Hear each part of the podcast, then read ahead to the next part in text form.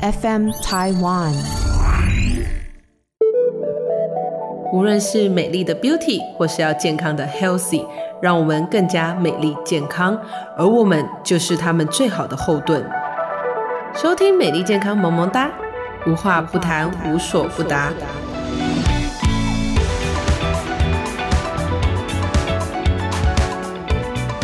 欢迎收听美丽健康萌萌哒。美丽健康萌萌哒是由美丽健康联盟冠名制作播出的节目。大家好，我是今天的主持人糖糖老师。今天呢，我们节目呢一样欢迎到一位神秘的嘉宾，就是我们的吴东升主任。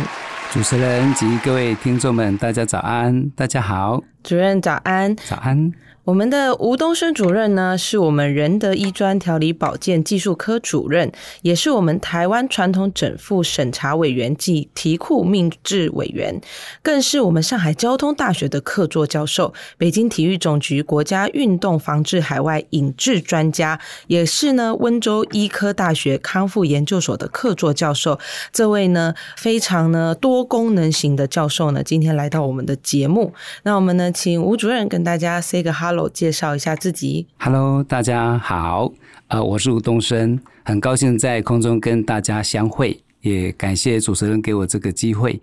那因为讲到呃传统整复相关的议题呀，那由我今天来啊跟大家好好的分享一下。好，大家早安。那吴主任呢，在传统整复呢有非常多年的经验哈，我们就想替听众朋友们也来问问，早期的台湾民俗调理整复呢，呃，都是一样什么样的状况？然后呢，大家对传统整复的认知又是什么样的一个情形呢？好的。呃，台湾早期啊，哈，这个不管是由国术会或武术会等等，不管是啊民间的整复啊，或是接骨啦，或者是一般的武术协会，大家各立山头，也就是早期的派系非常的多，那包含有峨眉派、武当派、少林寺种种哈。当然，在早期发展的时候呢，台湾从事骨伤科医学的有很多的西医的这个系统。包含我们西医的复健科有骨科诊所哈，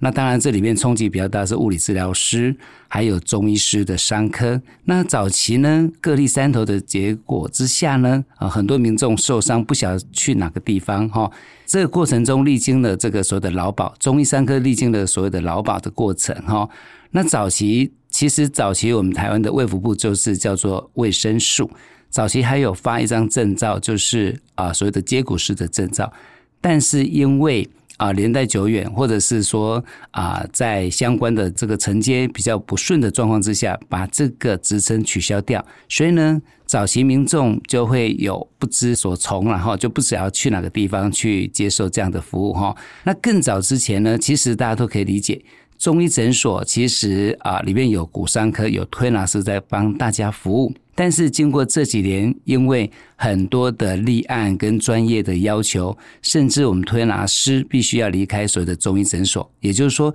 现在所有的中医诊所要立案一个所谓的这个传统整复推拿，它必须要独立的一个门户，不能同一个出入口。也就是在中医诊所旁边啊设一个所谓的这个民俗传统整复的哦这样一个推拿。但是民俗传统整复的推拿又属于商业行为，中医是属于医疗行为，所以确实在早期有很多产业的发展是不顺的。好，那经过这几年有慢慢在调整当中，好，所以我在这边也跟大家分享说。确实，台湾早期有经历过这么一个过程。谢谢。是，像我也常常看到哈，我们的中医诊所啊，就是看看诊是看诊，然后呢，其实呢，推拿好像就一定要隔开一个空间去使用。那在呃吴主任的专业来说呢，因为呢也是我们这个传统整复审查的这个题库命制委员哈。那在执照的推广，因为我相信在从接骨师到物理治疗师，哦，到这样的一个转型，让他们要去拿。执照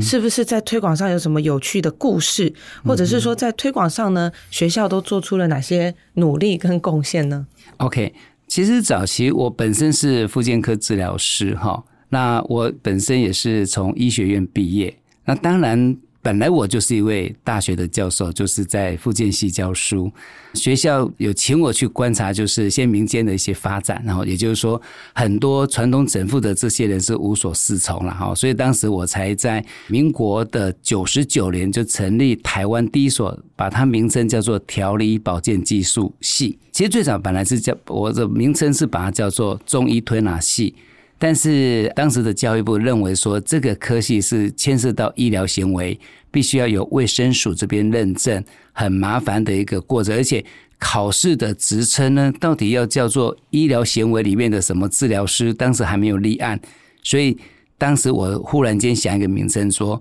啊，就把计划书改为所谓的调理保健技术系，那这样就通过了。所以呢，从台湾里面的整个培养的过程中，先从学校的教育开始。好，刚刚主持人问我说，从这怎么去转接？也就是说，因为早期的这些行为叫做医疗行为，中医里面的执行所谓的中医三科也是医疗行为哦。但是呢，怎么让它传？接到说另外一个所谓的商业行为，因为我们传统整部推拿技术室的这些人确实是没有上过医学院，也没有任何的证照，也没有这些培训过程，所以只能把它定义就是所谓的商业行为。所以呢，紧接着当年我在民国九十九年的时候，赶紧设立了一个学校这个科系，给这些啊所谓的这个民间人士来取得相关的学分，好去做认证。当然，我们要考技术是有好几个过程然后当然，除了学校的学分之外，也可以让各个协会工会办理所谓的产业投资的这样的一个课程，或者是 ICAP 的课程，也可以取得了哈。那总而言之，经过这几年的努力，也考了四次。好，记住我本身又是命资委员，嗯，那也帮政府去规划所谓的职能基准。把所有的这些传统整复他们要的所有的技术行为，把它分类。比如说，我们让他考术科，术科要有三大站。第一个就十种的基本手法，比如说推法、揉法、按法、滚法这种十种的基本手法。那第二站呢，要让他考的是这十种手法里面的八大流程，也就是说，把所有的流程你必须要全身的调理一次。第三个就刮痧跟拔罐。我必须要把这些行为用学术的方面、用职能基准的方面把它分析好。那分析好之后呢，再来出学科的这个题目，让。这个下一次我们这些会员要去参加考试的时候，全部考完，那你会发现，经过训练跟考试跟法规训练之后，这些学员的层次有拉高到一个层次。所以早期你会发现很多案例，就是说啊，常常在诊所帮人家处理呀，啊，不小心违反的医疗法八十四条，或者是医师法二十八条，因为你本身不是医护人员，但是常常我们这个领域的人就自称是医师，啊，自称是复健师，所以常常会发了很多。所以，我早期是常常很很容易去出庭，哎，常常法官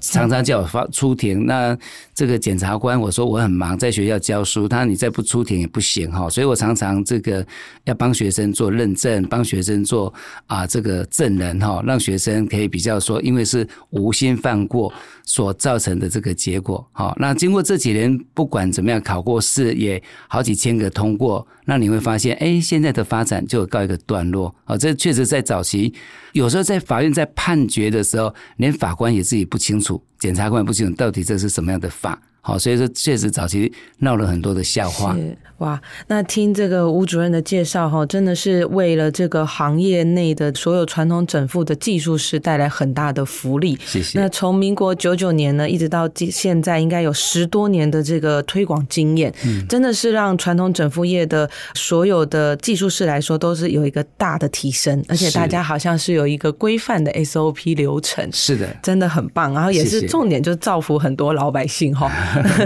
所以可以享受。那在这样的。的一个推广过程当中，也十多年的经验，从这个不要触及医疗行为到商业的这个行为，目前呢，调理整复业的一个现况，是不是有哪些领域啊？哦，或者是说有遇到一些困境？嗯哼，哦，可以跟我们来介绍说明一下吗？OK，呃，政府所规范的民俗调理业，其实主要分成四个领域。好，那当然第一个领域就是早期我们大家常听到的所谓的视障按摩。好，这个承办很多年了哈，但是要考试的人一定要有视障的这个残障手册才可以考。嗯，那么紧接我这边衔接帮他们规划有另外三个的领域，一个是传统整复推拿，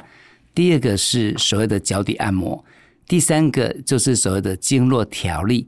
那传统整部推拿现在已经考试次了，哈，也就是说，大概通过每一次大概有一两千个通过，而且现在考试的这些习惯大家都可以熟悉了，哈。那大概明后年准备就是考脚底按摩技术士，紧接着后年就是啊所有的经络调理，好，那。目前来讲，就是整个传统整复目前通过的人的比例是不低的哈。尤其现在大家可以在外面看到啊，所谓的这个啊民俗传统整复，就是应该他们都有考过单一级的技术师，这个就是我们所说的证照。那我在这边也跟大家分享一下，我们所谓的证照跟执照是不一样。好，执照一定要。学校相关的学分认证要有所谓的这个法源根据的哦，经过立法院三读通过，那才叫做执照。比如说医师执照、是律师执照哈，那执照就是你加入的工会就是公共关系的公，比如说医师工会是公共关系的工会。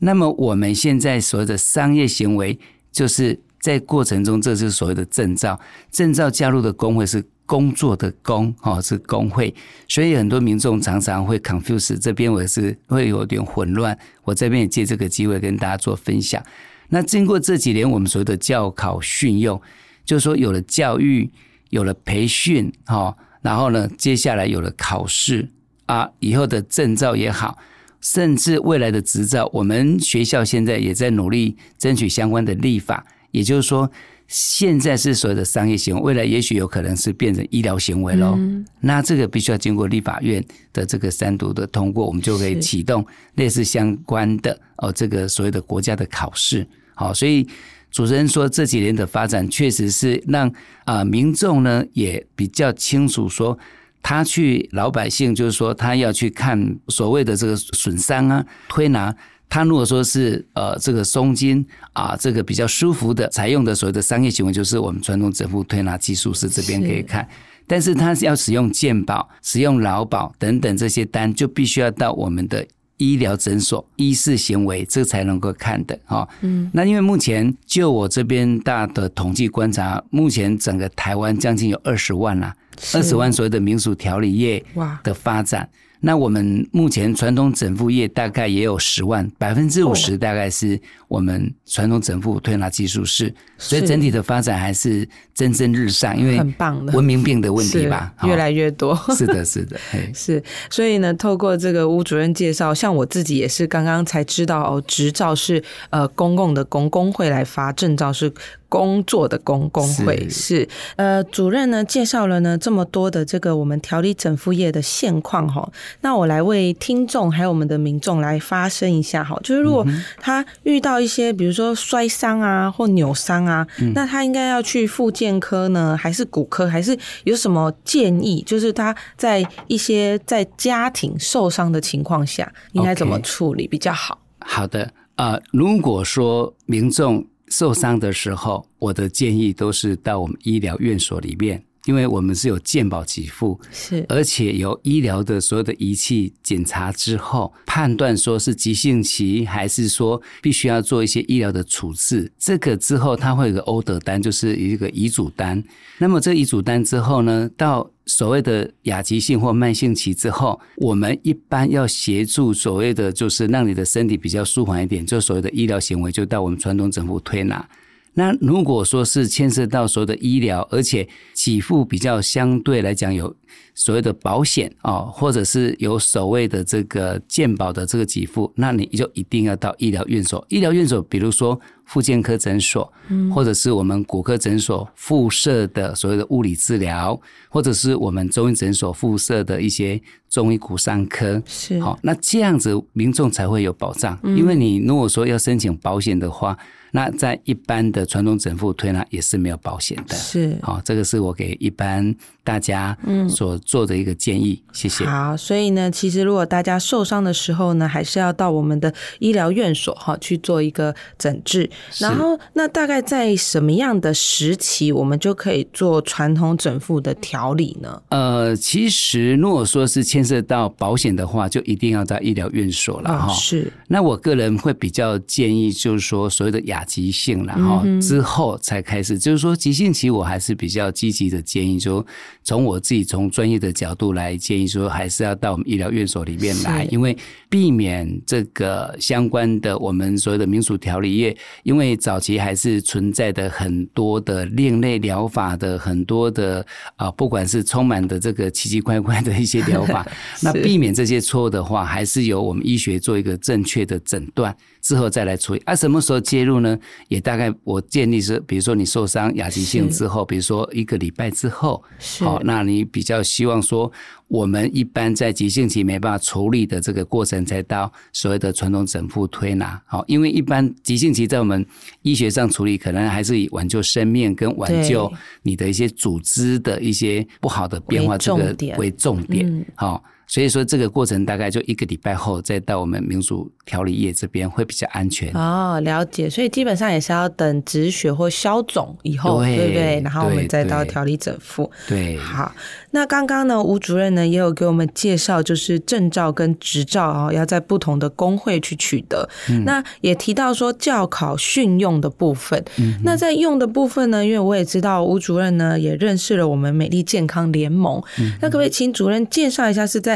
什么样的情况下认识了美丽健康联盟？那美丽健康联盟呢，在发展性上呢又有什么样可以整合的部分呢？嗯，好的，其实是个偶然的机会，当然偶然也是一。种必然呐，哈，是因为我觉得上天也给我们这样一个机会，就是出现了美丽健康联盟有这样的一个组织哈。我发现我们的学生毕业的校友很多开民俗调理业，很多都是各自啊，这是他自己的一个门市，也就是他自己的工作室。那当然有些生意还不错，但是有些生意就不怎么样。那我发现生意好的人，他们就很会行销。比如说，他们可能在 FB、YouTube 或是网红之类的这个开发，哦，用 EDM。那比较传统的这些人呢？啊，这个部分就常常是默默无闻哈。是。那这个世界其实现在充满的就是认知作战嘛，哈，就是一定要行销让大家知道。所以在这么一个机缘之下呢，就认识了美丽健康联盟的哈这个李主席哈，还有罗董他们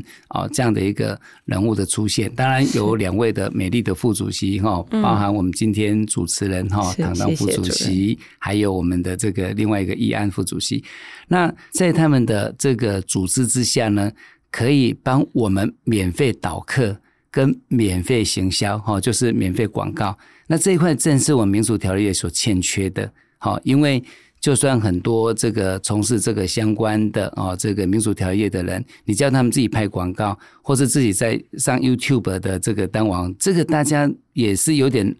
呃，可能也不知，或者是难为情，或是不熟悉。都有可能，嗯，就像我们在大学这个当教授，也是这几年因为 COVID-19 的关系，强迫每个都要线上教学，所以每个都变成网红，也就要强迫的。那对他们讲，刚好美丽健康联盟刚好有这样的一个专业技术，尤其我发现他们请了这个甚至是金钟奖的这个导播导演来帮忙协助啊，哈，还有一个重点就是这个联合采购，好，所以我发现他们有三大的一个。核心价值就是所谓的免费导客、免费广告跟所谓的联合采购。那这个联合采购对我们一般商家也是很重要。所以这联合采购，就是说，比如说你所使用的耗材，那这些耗材常常各自去买的话，那你成本相对就比较贵。那么联合采购透过大家集体来做这个采购的时候，你的成本相对低。我想这个也是对他们的商业模式也很有大的帮助了。哦，所以我深刻的体会到，说美利健康联盟对我们从事这个行业的大大有所注意。是，哎，以上是我所观察的。好，谢谢主任。那唐唐老师，我也跟大家多介绍一下，就是美丽健康联盟呢，其实呢可以提供的服务，诚如主任所说的，就是有免费广告、免费导客跟联合采购。那在免费广告的部分呢，其实呢我们会希望所有的传统整副业呢都有自己专业的介绍影片哦，然后呢可以呢在这个 COVID-19 疫情之后呢，其实都转上线上的一个宣传跟传播。所以呢，刚刚主任也帮我们介绍了非常多的这个呃故事哈。我这边再补充一两点哈，就是说刚刚有提到说，当然刚刚我一直在强调这个所谓的跟传统整部业啦哈。其实我觉得目前我就我知道美丽健康联盟还有跟美业的人好在做结合。那其实美业我观察，我们很多学生也是来自美业哈，因为这几年确实他们的生意有被医美诊所影响很大，是，也就是现在的人呢，他要去做所谓的这个